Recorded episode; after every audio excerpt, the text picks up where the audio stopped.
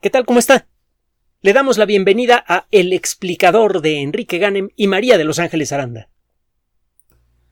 A estas alturas probablemente ya conocerá usted algunas de las consecuencias de la famosa COP26. Antes de pasar al, al tema del día de hoy, queremos recordarle primero que nada que este espacio existe solo porque usted lo apoya, no tiene otro soporte y por lo tanto no tiene otro compromiso. El único compromiso que tenemos es con ustedes, de presentarles a ustedes la información a nuestro entender lo más objetiva posible. Podemos cometer errores, pero ciertamente no le presentamos a usted información deliberadamente alterada. Este espacio solo se sostiene con su apoyo y solamente existirá mientras ese apoyo siga existiendo y alcance para mantener funcionando el espacio. Siempre presentamos material que viene de revistas científicas arbitradas, mencionamos las fuentes, y eh, cuando ofrecemos opiniones personales siempre dependen de lo que hemos leído en ese artículo, que usted también puede buscar y puede sacar sus propias conclusiones. Este es un punto crucial al que regresaremos un poquito más adelante. No le ofrecemos opiniones personales intencionalmente sesgadas para apoyar o atacar a una perspectiva, persona, entidad o lo que sea. Por otro lado, estamos como biólogos perfectamente claros del grave impacto ambiental humano. Ángeles y un servidor en la carrera llevamos cursos de ecología, cursos teóricos de ecología y además cursos prácticos, las famosas biologías de campo, bueno, famosas entre los biólogos. Tenemos una perspectiva razonablemente eh, completa de la generalidad de lo que implica el término ecología, que va mucho más allá de rollos climáticos. Entonces, estamos claros que hay un impacto ambiental muy grave por parte, por parte nuestra, pues, como consecuencia de la actividad humana, que debe ser no solamente mitigado, debe ser revertido lo más pronto posible. Reconocemos también que existe muchísima gente honesta, genuinamente preocupada por el impacto ambiental de las actividades humanas y que hace sacrificios, está dispuesta a hacer sacrificios aún más importantes en el transporte, eh, hasta comprar un automóvil nuevo ya ve lo que cuestan los automóviles eléctricos y van a costar más. Eh, tardarán en bajar de precio. Eh, hay gente que está dispuesta, cuando se lo permiten las circunstancias, cambiar su estilo de alimentación para apoyar la producción de aquellos aquellos comestibles que se supone vienen de una fuente sustentable, etcétera, etcétera. Eh, la gente hace cambios incluso en su vida diaria. Los comentarios que hacemos aquí los hacemos con todo respeto y pensando en, lo que sabemos de impacto ambiental y en el fuerte compromiso que hace mucha gente para tratar de darle la vuelta al asunto. Ahora, también estamos claros, precisamente por nuestra educación, y eh, por nuestra educación no solo como biólogos, sino como científicos, un aspecto crucial, fundamental de la educación científica es que lo enseñan a uno a pensar en forma crítica, a no creerse las cosas de quien vienen y a, e, en, su momento a eh, pensar por cuenta propia y señalar aquellas cosas que a uno le, que a uno le brincan cosas que a lo mejor acepta la mayor parte de la sociedad humana, pero que para uno suenan inconsistentes. Es en ese ánimo que hemos hecho siempre nuestro trabajo general y en particular aquel que tiene que ver con la cuestión del calentamiento global antropogénico. Hacemos este esta cápsula porque es momento de hacer un pequeño eh, recuento de algunos temas que le hemos presentado y de señalar algunas cosas que vemos para invitar a, que usted por cuenta propia y buscando sus propias fuentes de información pueda generar sus propias conclusiones. tenemos claro entonces que el caso del calentamiento global antropogénico no es transparente. Tiene un montón de inconsistencias que nadie quiere discutir a gran escala.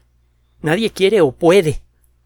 Dudo mucho que algún medio de comunicación le abriera las puertas a alguien que quiera señalar las fuertes inconsistencias que tiene el caso calentacionista. Por ejemplo, evidencias basadas en la arqueología, evidencias basadas en la paleoclimatología que revelan la naturaleza profundamente variable del clima terrestre, incluso en épocas históricas.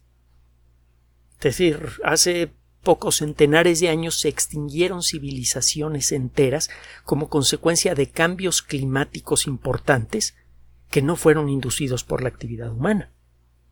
Si eso ha pasado antes, ¿cómo evaluar hasta dónde lo que sucede en estas fechas es consecuencia de la actividad humana? Probablemente lo es, pero el hecho es que no podemos demostrarlo. No a cabalidad porque además viene otra crítica, más fundamental. Las matemáticas que los modelos matemáticos que se utilizan para modelar el clima terrestre son fundamentalmente caóticos, no lineales. No importa cuánto progreso se haga en el desarrollo de técnicas para mitigar el caos matemático natural de este tipo de fórmulas, ese caos existe, es fundamental. Esto significa que usted puede tener un modelo matemático que describe de manera perfecta a la maquinaria climática y aún así no puede utilizar ese sistema para predecir en forma creíble lo que va a pasar en 20 o 30 años. No existe forma de hacerlo. Es, algo eh, eh, fundamental a la naturaleza de, este tipo de fenómenos. No es algo que se pueda cambiar con tecnología, con mejores matemáticas, con mejores computadoras. Entonces, el tener demasiada certidumbre basándose en un modelo matemático no lineal es deshonesto.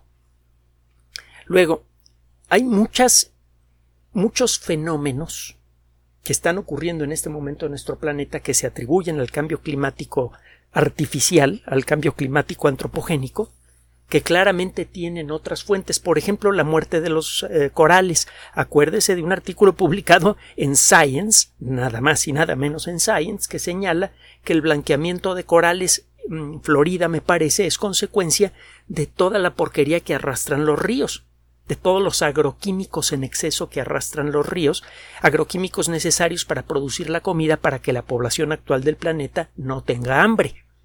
Una población que crece a razón de 300, 330 mil personas al día. No tiene que ver el calentamiento global antropogénico con la muerte de corales allí, y si no lo tiene que ver allí, es probable que tampoco tenga que verlo en otros lugares.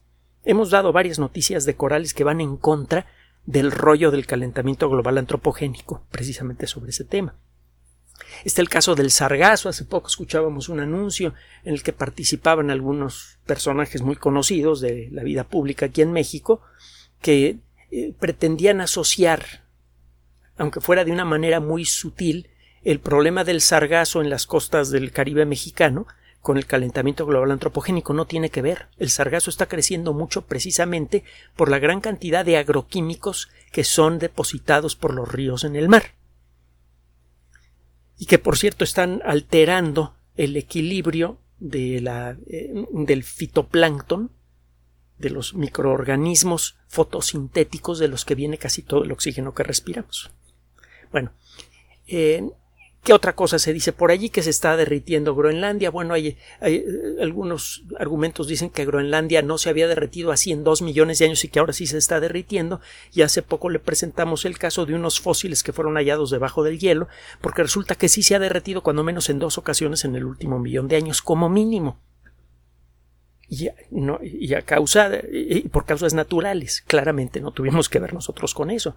También existe la posibilidad de que existe un punto geológico caliente no muy diferente al que hay en Islandia, pero debajo de Groenlandia, que si se activa eso produce un derretimiento acelerado. El comportamiento de Groenlandia no se corresponde con la descripción canónica de la historia del calentamiento global antropogénico. Y existen muchos otros casos así, inconsistentes con la historia del calentamiento global antropogénico que hemos presentado en su momento. Eh, hay casos de impacto ambiental gravísimo que incluso puede producir calentamiento global antropogénico que no es considerado por el rollo calentacionista.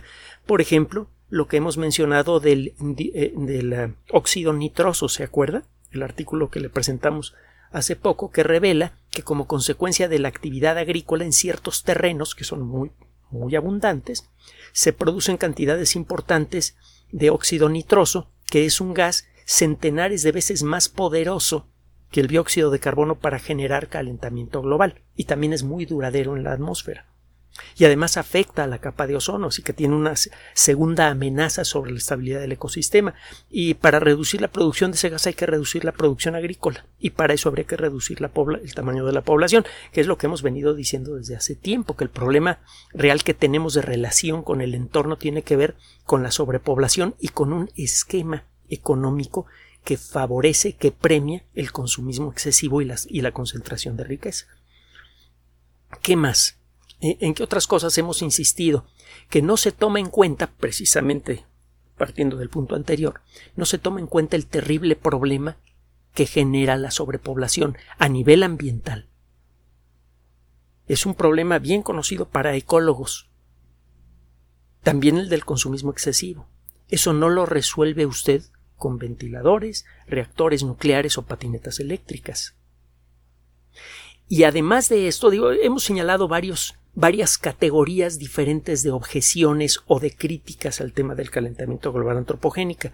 No vamos a mencionar todas las categorías. Hay una última que sí, que tiene que ver con esta cápsula. Hay elementos sospechosos en el rollo calentacionista. Lo hemos señalado en otras ocasiones. Usted escucha a toda clase de personas menos a científicos. No se oye la voz de un solo científico que se ponga frente a una cámara a eh, presentar gráficas y a, decir tenemos esta y esta y esta y esta evidencia del calentamiento global antropogénico. Que ciertamente la tienen, ¿eh? hay mucha evidencia en favor de la teoría del calentamiento global antropogénico, pero también hay cosas que van en contra, como las que hemos señalado aquí. Usted nunca va a escuchar la voz de un científico en medios de comunicación masiva, y menos si se trata de un científico que no está de acuerdo con todo este rollo que sí existen, por cierto.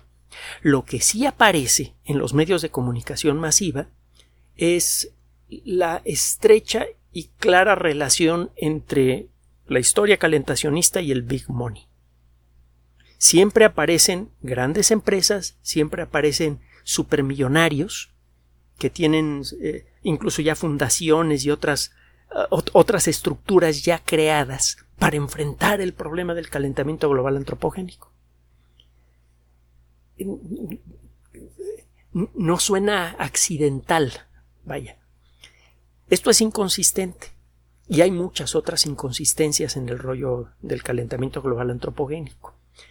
Inconsistencias que probablemente nos habrían brincado hace años, ahora no. Hay un concepto en el mundo de, la, de las ciencias sociales que se llama la ventana de Overton con V la ventana de Overton le dice a usted en qué situación está una cierta idea en relación a la sociedad. Por ejemplo, si usted se hubiera asomado figurativamente hablando por la ventana de Overton para ver en qué situación se encontraba la idea de que las mujeres votaran o que la gente que no tuviera piel blanquita votara también o se sentara en los mismos lugares en donde se sientan los blanquitos en un autobús, si usted se hubiera asomado a la ventana de Overton hace unas pocas décadas, habría encontrado que la mayoría de la gente estaba violentamente en contra de esas perspectivas. De que una mujer pudiera votar, de que una mujer pudiera manejar. Deje usted, desde luego, que una mujer se subiera a una nave espacial y fuera la comandante de la nave espacial, que ya sucedió en los Estados Unidos y sucedió mucho antes en la Unión Soviética. La ventana de Overton entonces es un concepto útil que sirve para evaluar cuál es la sensibilidad del público con respecto a un cierto tema. Normalmente esa ventana es fija. Usted lo único que puede hacer es asomarse para ver cuál, eh, qué es lo que siente el público con respecto a un cierto tema. Y es una ventana en la que se apiñan los políticos cerca de las elecciones para ver qué rollo se van a echar que vaya a ser escuchado por la gente que está del otro lado de la ventana. Ahora, la ventana de Overton se puede manipular, se puede mover. Existe tecnología social que sirve para sensibilizar a la gente sobre un tema, para bien y para mal. Nada más acuérdese de todo lo que pasó en Alemania en la década de los 30 como consecuencia del ejercicio impúdico, indecente, de las técnicas de la publicidad moderna. Se utilizaron toda clase de técnicas subliminales, eh, de repetición continua de mentiras a gritos. Uno de los grandes campeones de, esta, de este movimiento, de hecho, el, quizá el más importante, Joseph Goebbels, entre otras cosas, decía algo así como que una mentira repetida a gritos muchas veces se vuelve verdad. Los seres humanos funcionamos así, así funcionan las redes neuronales, tanto las artificiales en computadoras como las naturales en nuestra cabeza. Si le repiten a usted muchas veces lo mismo, lo empieza a creer, a menos que tenga usted eh, un filtro mental activo que esté continuamente examinando lo que entra por sus oídos y sus ojos. Y poca gente tiene las ganas o el tiempo o la fuerza para mantener ese filtro funcionando todo el tiempo. Entonces, si empieza usted a repetir, si pone usted un montón de dinero detrás que se necesita mucho para repetir continuamente calentamiento global antropogénico, calentamiento global antropogénico, la ventana de Overton se mueve. La gente empieza a escuchar el tema, no sabe quiénes son los expertos, nada más se le dice es que los expertos, es que los científicos dicen que la Tierra, tututun, tatatán, y al cabo de poco tiempo la gente, el gran público, se toma esa historia como cierta muchas veces sin haber oído el nombre de un solo científico. Y eh, bueno, un solo pájaro no hace parvada y el nombre de un solo científico no haría consenso, pero ni siquiera se menciona el nombre de un solo científico. Entonces, una de las críticas fuertes al tema del calentamiento global antropogénico es que todo el rollo parece publicidad no un llamado a la conciencia pública. Y el problema es que mucha gente que ha caído en la trampa se siente consciente por ir a por participar en los grandes movimientos de protesta por el calentamiento global y todo eso, cuando en realidad está siendo víctima de un proceso bien conocido desde hace ya muchas décadas para el lavado de cabezas. No crea que Goebbels inventó esa historia. Por favor, vea la historia de Julio César en Roma para que se dé usted una idea de lo que es lavarle el coco a alguien. La, la, colectividad tiene que permanecer bien despierta para saber distinguir lo que es verdad, lo que es mentira, lo que es propaganda y lo que es información. Y eso no es fácil de hacer. Sobre todo si todos los medios están copados por unas cuantas manos que pertenecen al Big Money, entre otras cosas mucha gente realmente se siente informada cuando escucha la voz de lo que parece ser un experto. Y en muchos casos no nos tomamos la molestia, esto nos pasa a todos, no nos tomamos la molestia de verificar si lo que dicen es correcto. Además, si eh, hay que considerar además que los expertos se pueden equivocar, se equivocan mucho, sobre todo en cuestiones de eh, política, economía, de eh, y en ciertos, eh, ciertos ámbitos de la ciencia. Simplemente vea lo que ha pasado con las predicciones del clima durante décadas. Apenas en los últimos años están empezando a atinarle en términos generales a, a temas del clima. Entonces los expertos se pueden equivocar. Hay expertos que nada más son expertos de nombre y que se saben publicitar muy bien.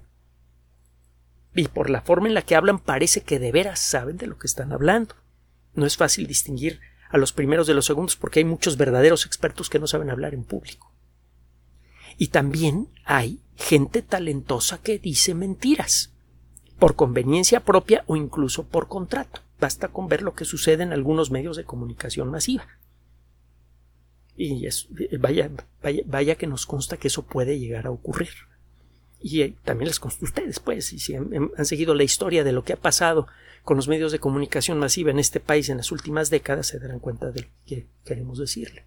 Entonces, existen muchos motivos reales para la preocupación por el ambiente terrestre, incluso por el cambio climático. Pero la realidad es que detrás de esa preocupación legítima parecen existir otros motivos, motivos que involucran el dinero, mucho dinero. Nada más vea el caso de la electricidad en Europa. Francia, por ejemplo, para escapar este problema va a volver a construir reactores nucleares, que por cierto, en la actualidad, nos guste o no, es la forma de energía, la forma de producción de energía masiva, confiable de electricidad, más verde que existe. También se habla de los sistemas hidroeléctricos, tienen un impacto ambiental bastante severo. Eh, solamente en algunos entornos es que la energía hidroeléctrica puede ser ecológicamente neutra o incluso positiva. Por ejemplo, en la zona occidental de nuestro país, en los estados del, suroeste, allí eh, probablemente el poner más presas ayudaría a hidratar el terreno y a que comenzara la recuperación ecológica de esa zona, pero en, muchos otros casos el poner presas produce impacto ambiental negativo severo y muy duradero. la única fuente de energía eléctrica a gran escala que tenemos en la actualidad son los reactores nucleares. Y existe tecnología que podría mejorarlos, hacerlos más seguros, más ambientalmente decentes en lo que a la, basura nuclear se refiere. Pero bueno, el caso es que el, eh, la electricidad ya ve lo que cuesta en Europa. El, día de hoy volvió a subir a límites históricos. Ya había subido muchas veces a límites históricos en el pasado, pero ahora está más cara que antes. Es claro que hay muchos intereses económicos atrás. En la venta de carros eléctricos, la venta de todos los derivados. Imagínese lo que va a involucrar el acabar por completo y de golpe con el petróleo. Vamos a tener que inventar nuevos plásticos, nuevas medicinas, nuevos pegamentos, nuevas pinturas, nuevo todo. Y todo eso, por cierto, tiene patente nueva. Así que los nuevos productos van a venir con una patente que va a estar en manos de un grupo muy pequeño de personas y que se van a enriquecer de manera espectacular. En el 2008, ocurrió una, bueno, del 2007 a 2008 ocurrió una crisis económica espantosa. No sé si la recuerda. Si no, búsquela en la Wikipedia. Fue devastadora. Dejó al mundo temblando. En, ya sabe usted que esto fue consecuencia de la irresponsabilidad de muchas instituciones financieras en la forma en la que prestaban dinero, etcétera, etcétera, etcétera. Iba a encontrar la historia. El caso es que por irresponsabilidad hubo un impacto económico brutal. Es difícil estimar cuál es el costo total de esa crisis, pero parece que fue de más de un millón de millones de dólares para el gran público. Y ese dinero no desapareció. Ese dinero pasó de las manos del gran público a unas pocas manos. A partir de esas fechas, el tamaño de las eh, grandes riquezas mundiales creció de manera espectacular. El dinero fluyó de muchos hacia pocos. Fue una crisis eh, eh, cuidadosamente calculada para generar ese efecto. Bueno, eh, acuérdese que todavía seguimos pagando el costo de esa crisis y lo van a seguir pagando sus nietos. Acuérdese de, de Fobaproa y existen mecanismos similares en Estados Unidos y en muchos países del mundo. Es algo que seguimos pagando y que sigue impactando en nuestros bolsillos. Es dinero que sale de nuestros bolsillos y no se queda en nuestros hogares para nuestras familias por la irresponsabilidad de otros. Bueno, ese gasto era el más grande en toda. Eh, era la instancia en donde había fluido más dinero en una sola dirección en toda la historia de la humanidad. Bueno, se lo dio como preludio. Se viene el famoso Big Reset, el gran cambio inicial, el gran regresar al principio a la economía del mundo. La idea es cambiar la forma en la que se genera y consume energía eléctrica en todo el planeta. Ahora, el Big Reset obviamente va a costar mucho tiempo y mucho dinero. Recientemente, en una conversación, que por cierto está por ahí en Internet, la secretaria de Economía de los Estados Unidos dio una idea de, cómo va a ocurrir el famoso Big Reset y cuánto va a costar. Al principio de esta intervención grabada, dice que este, este costo va a ser de no menos de 100 millones de millones de dólares, 100 veces más grande que la crisis del 2008. Pero espéreme, si ya se espantó, espéreme. A los pocos minutos, dos o tres minutos, ya dice, bueno, no, son más bien como 150 millones de millones de dólares. Y más adelante, en la misma entrevista, y medio riéndose, dice, no, no, pues son varios centenares, 400, 500 millones de millones de dólares. Es un poco lo que pasa cuando lleva usted su carro al taller. Hay que tener mucho cuidado con los mecánicos. Resulta que tiene flojo un tornillito y le dicen, pues sí, mire el tornillito, pero ¿sabe qué, jefe? También se le están aflojando los empaques de la no sé qué cosa y eso, pues, los 500 pesos del presupuesto inicial pues ya son 2000. Y eh, este, tiene también flojo el mofle y son otros 2000 pesos. Y si no lo detiene, acaba usted pagando lo que vale el coche. hay que poner un alto a ese, a, a, esos presupuestos alegres. Bueno, pues ese presupuesto alegre ya se está haciendo. Ese va a ser el gasto en un solo rubro más grande en toda la historia de la humanidad. ¿Sabe cuánto habíamos gastado en armas termonucleares en todo el planeta que hasta hace poco era el gasto más grande en la historia de la humanidad? Un millón de millones de dólares. Esto va a salir mucho más caro. Es aquí en donde de pronto empieza a tomar forma todo el extraño comportamiento del rollo calentacionista en los medios.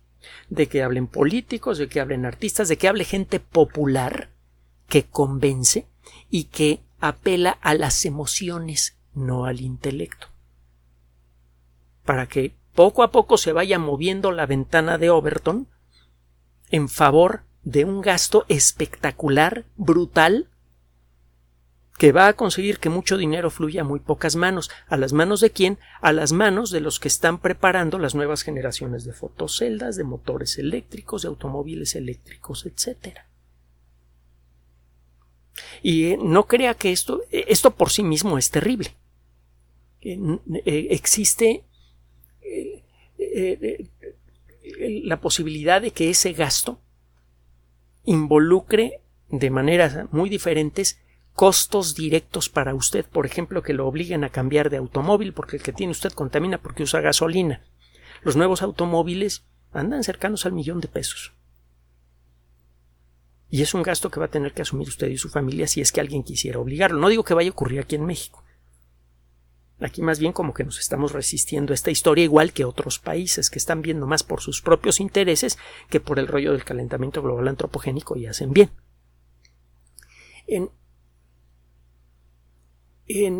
si usted se pone a ver con cuidado quiénes están promoviendo esto y quiénes son los que están tomando las decisiones, verá que es la misma categoría de personas que en el 2008 aprobaron fobaproas y cosas parecidas. Es decir, la misma gente que toleró durante años el mal comportamiento de la banca, que le facilitó el camino al derogar ciertos artículos, por ejemplo, en la ley en los Estados Unidos, que le permitió a la banca de inversión dedicarse a apostar con el dinero de la gente. Eso fue lo que provocó la crisis del 2008. Y la crisis de 1999 también, por cierto.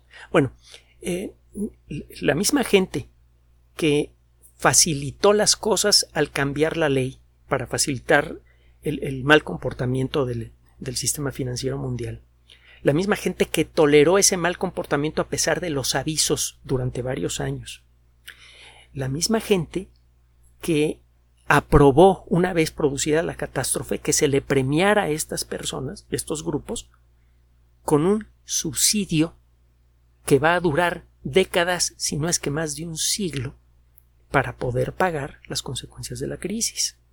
Esa misma gente es la que ahora nos está pidiendo que nos preparemos para hacer el gasto más grande en la historia de la sociedad humana en una tecnología que desgraciadamente sí va a mejorar algunas cosas. Definitivamente el que todo sea eléctrico sería padrísimo. Ya no echaríamos humo al aire, pero eso no va a solucionar ningún problema. Acuérdese de una nota que le acabamos de presentar que salió en una revista muy importante. Escuche los programas del viernes. No hay un solo país que haya podido abastecer a su propia población sin destruir de manera creciente su ecosistema. No tenemos los medios para darle de comer a tanta gente por mucho tiempo. Entonces, si bien esa tecnología eléctrica tan costosa, pues sí va a ayudar en algo y en mucho a, la, a reducir el impacto ambiental, no va a eliminar el problema fundamental. Vamos a seguir destruyendo de manera acelerada el ecosistema para producir cada vez más comida, para que haya más espacio para que la gente se asiente, etcétera, etcétera, etcétera. No se va a atacar el problema fundamental y eso puede salirnos muy caro. Ahora, eso no es todo. Las nuevas tecnologías tienen otros costos. Por ejemplo, en los empleos, la cantidad de personas que vive de, la industria del petróleo es enorme y no tienen forma de cambiarse a otras industrias. Lo hemos comentado en otras ocasiones. Pero además la nueva tecnología viene con mejoras. Entre comillas, por ejemplo, los automóviles que se manejan solos que vienen muy fuertes y no solo los automóviles. Hay un eh, buque en Noruega que acaba de ser presentado al público. Es un buque pequeño. Es un buque de demostración. Búsquelo en internet. Se llama Yara Birkeland. Yara con Y y Birkeland con K. Es eh, un eh, barco capaz de llevar 120 contenedores de fertilizante ya hizo un viaje inicial y eh, este eh, buque reduciría la necesidad de transportar ese material por tierra a lo largo de, de, un año. El uso de este barco reduciría en, en 40.000 viajes de camión el proceso de, de transportar todo este fertilizante. Suena bien. Eh, este eh, barco es eléctrico. Entonces no consume petróleo, no contamina, suena bien, se maneja solo. En principio no requiere de tripulación. Podría llevar uno o dos personas arriba, pues nada más por si se comporta mal el software. Pero la realidad es que este barco podría manejarse solo. Si esto funciona, de pronto em, va a tener usted un impacto en los trabajos de la gente que conduce camiones para llevar estos eh, fertilizantes y también de la gente que trabaja en barcos. Y una vez que comience a pasar con este tipo de barcos, empezará a pasar con otro tipo de barcos. Y va a pasar esto mismo con muchas otras industrias. Acuérdese que la inteligencia artificial ya amenaza el trabajo de los abogados, de los arquitectos, de los ingenieros y hasta algunos trabajos de científicos. Y todo eso viene en el mismo paquete. Se está tratando de insertar mucha tecnología nueva y toda tiene propietario, toda tiene derecho de autor. Y toda esa tecnología en muchos casos cuesta empleos que no se pueden recuperar por otro lado, cuando menos no empleos que tengan la misma capacidad, eh, la misma calidad económica.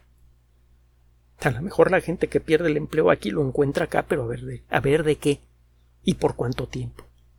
En suma, el aceptar las propuestas de la COP26 con todos sus supuestos y con toda la, la carga tecnológica que viene detrás, que no siempre es muy obvia, podría profundizar de manera gravísima la ya enorme diferencia que hay entre los países ricos y los países pobres, y no solamente a nivel de país, la diferencia que hay entre la gente que tiene muchísimo dinero, entre la poca gente que tiene muchísimo dinero y la muchísima gente que tiene muy poco. Y esa es la receta para un desastre social a gran escala y en el corto plazo. Eh, falta por mencionar otra cosa más. Hay muchas otras eh, críticas que hacerle a todo este asunto de la COP26, pero hay una crítica en particular que consideramos especialmente delicada y es que el evento y las propuestas carecen de validez moral.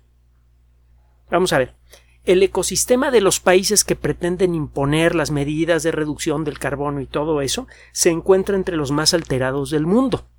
La bellísima campiña francesa, los paisajes tan fabulosos de la Toscana italiana son un desastre ecológico. Lo mismo se puede decir de los bosques sustentables. Ve usted árboles, ve usted muchas plantitas, y se traga usted la idea de que estos bosques son neutros porque toda la madera que se corta se reemplaza, pero el hecho es que las especies originales de esos ecosistemas desaparecieron a veces hace siglos de estas zonas. Estos eh, ambientes son tan naturales como lo es el patio de una casa lleno de césped. Estos países, los que están proponiendo estas medidas, se encuentran entre los más ricos e industrializados, establecieron su actual afluencia económica, su bienestar económico, explotando recursos naturales propios, pero principalmente de otros países y a gran escala. Nada más acuérdese cómo fue el caso de la industria petrolera en México, quien la explotaba. Estos países entonces establecieron su supremacía económica explotando a los países pobres, a los, a, los países menos favorecidos, a los que ahora se les está exigiendo que abandonen sus, sus, propias fuentes de riqueza natural, como puede ser el petróleo o el carbón, para esclavizarse de nuevo y esta vez probablemente para siempre a las patentes de las, eh, de las industrias modernas que existen en esos países. No hay que olvidar además, por otro lado, que estos países se encuentran todavía y lo van a seguir siendo por mucho tiempo entre los más consumistas. Tenga el caso de la industria del vestido en Europa. La gente se acostumbra a comprar ropa cada temporada y, hay muchas prendas. Hay un, reportaje inolvidable de la Deutsche Welle que puede usted buscar en, en el Internet. Hay mucha gente que toma la ropa de la temporada anterior y a veces la tira a la basura con la etiqueta de compra porque nunca se la puso. Es algo bastante común. A veces la dan a, eh, lo platicamos hace poco, a empresas que se supone van a, darles un, buen fin a, esas prendas de ropa, se le van a dar a gente pobre y todo eso, y lo que hacen es exportarla a otros países europeos más pobres para que allí ese material sea quemado con gran impacto ambiental para que esa gente pueda calentarse y no morir de frío en el invierno. Total, son ahora esos países ricos que se hicieron ricos explotando la, pobreza, la incapacidad para defenderse, la ignorancia, la corrupción de otros países, los que ahora pretenden imponer una serie de sanciones muy fuertes a esos mismos países que no tienen los recursos para seguirles el paso. Eso no es decente se pretende limitar el derecho que tienen esos países para desarrollar su propia tecnología y no tener que pagar derechos por lo que se les quiere vender. Ahora, si de veras, de veras, de veras va en serio el asunto de que todo mundo tiene que hacer grandes sacrificios para salvar al ecosistema, órale pues. ¿Qué tal si los países ricos regalan, hacen de dominio público todas, todititas, todas las patentes relevantes para hacer fotoceldas, motores eléctricos eficientes, baterías de alta tecnología, reactores nucleares de cuarta generación, celdas de combustible, técnicas verdes para la producción de hidrógeno, etcétera, etcétera, etcétera. Ah, y me falta mencionar que perdonen todas las deudas externas de los países más pobres para que tengan dinero para gastarlo en el desarrollo de nuevas tecnologías ecológicas. Entonces sí sería creíble su preocupación por el ambiente y no por sus bolsillos. Otro aspecto que queremos comentarle es que los países que están proponiendo estas ideas saben que no se pueden cumplir. Hay hipocresía detrás de todo esto. Es absolutamente impensable el eh, mantener funcionando bien la economía de muchos países y tomar las medidas necesarias para proteger el ambiente como lo entienden estas personas. Limitar la producción de petróleo, etcétera, etcétera, etcétera. Bueno, espéreme, todavía, todavía me falta decirle más de lo que hemos discutido Ángeles y un servidor. Eh, muchos de los países que proponen estos cambios tienen otra inconsistencia muy fuerte. Están pidiéndole al mundo que haga un esfuerzo especial económico muy serio que compromete su integridad económica y social para limpiar la basura del planeta. Y ellos se encuentran entre los principales productores de basura, pero para su vergüenza no la procesan muchas veces, sino que la exportan en grandes cantidades a países en donde se quema o contamina de otras formas. Está el caso de la ropa que mencionamos hace rato, pero vale para casi todo. La basura electrónica que es súper contaminante la exportan de países como Europa, Estados Unidos y se la llevan a países pobres de Oriente. Y allí, eh, bueno, causan unos desastres espantosos. Pasa con los plásticos, pasa hasta con la basura nuclear. México ha sido receptor de basura nuclear de otros países, por ejemplo. Uno de los acuerdos que nos habría gustado ver es que cada país debe y deberá siempre hacerse responsable por su propia basura. Queda prohibido exportar basura. Solamente se puede exportar cualquier derivado de la basura que haya sido completamente procesado en el territorio del país que la produjo.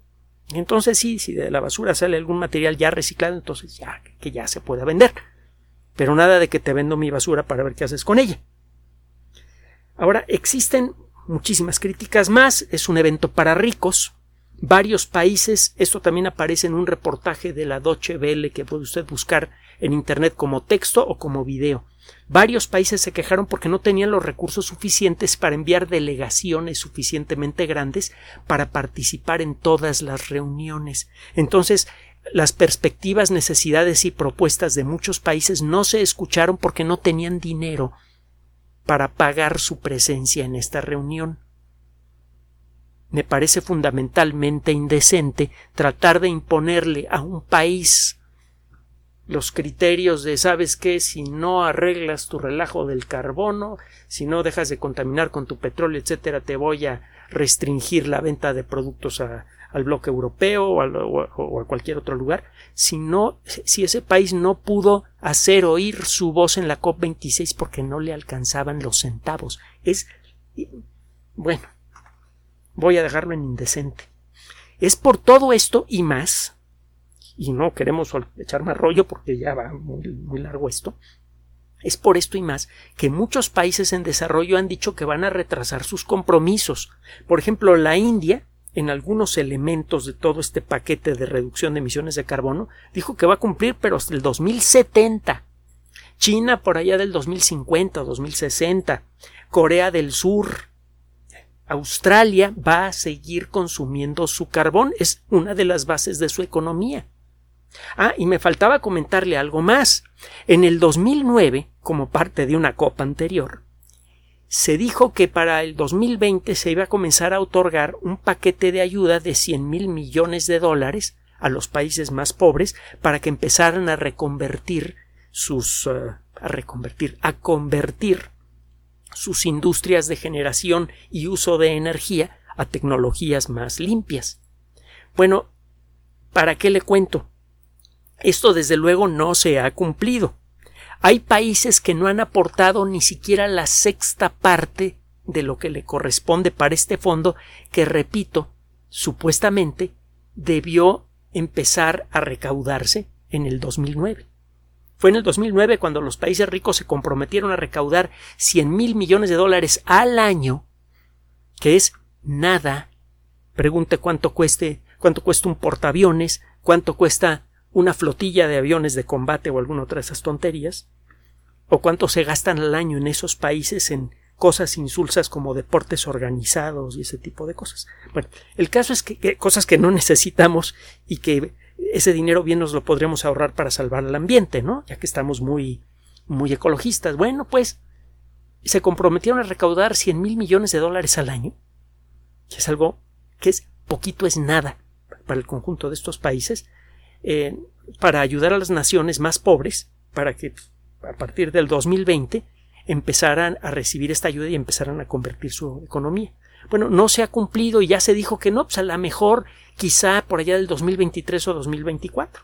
Está como la canción esa de para abril y para mayo, ¿se acuerda usted? Si no la conoce, búsquela en internet porque es, es bonita. Es de las viejas pero bonitas.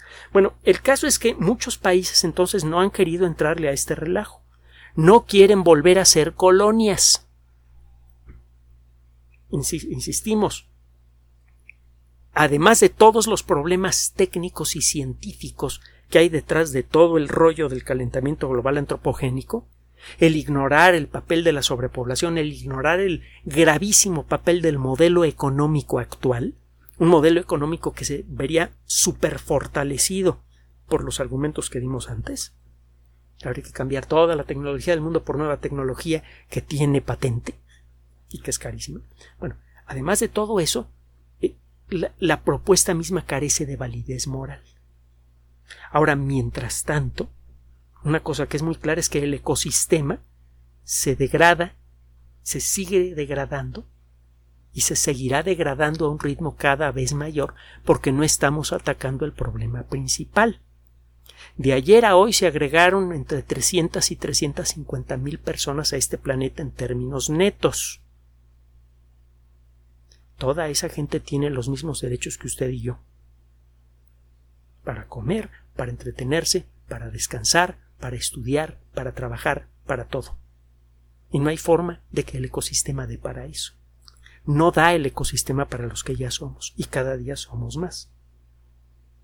Esta es la receta para un verdadero desastre mucho mayor que el que ya vivimos ahora. Dependerá del desarrollo de una verdadera conciencia colectiva y de un actuar objetivo y realmente bien intencionado a nivel internacional el darle la vuelta a este problema. Créame que sí se puede, sí hay los elementos para hacerlo, pero lo primero que necesitamos es ver las cosas como son y no como quieren que las veamos. Gracias por su atención. Además de nuestro sitio electrónico www.alexplicador.net, por sugerencia suya tenemos abierto un espacio en Patreon, el explicador Enrique Ganem, y en PayPal, el explicador patrocinio por los que gracias a su apoyo sostenemos este espacio. Puede usted descargar gratuitamente estos audios en formato MP3 en Spotify y en iTunes como El Explicador sitio oficial y en SoundCloud como El Explicador y con formato de video en YouTube en El Explicador sitio oficial. Recuerde nuestras redes sociales de siempre, Twitter Enrique-Ganem y en Facebook Enrique Ganem sitio oficial, El Explicador y los grupos que usted ya conoce. Finalmente, el explicador siempre somos María de Los Ángeles Aranda y Enrique Ganem. Gracias.